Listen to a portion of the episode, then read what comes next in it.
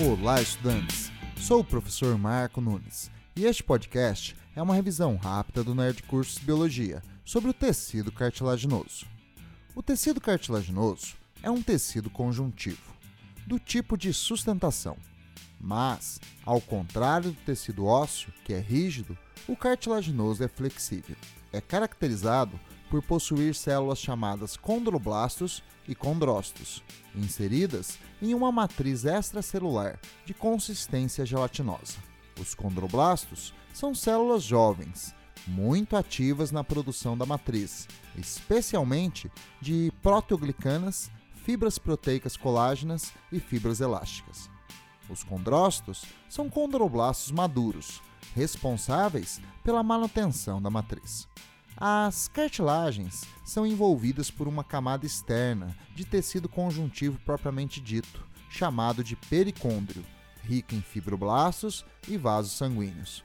Fato muito importante, visto que o tecido cartilaginoso é avascular. Há três tipos de cartilagens: a hialina, a elástica e a fibrosa, diferenciadas principalmente pelas suas fibras proteicas.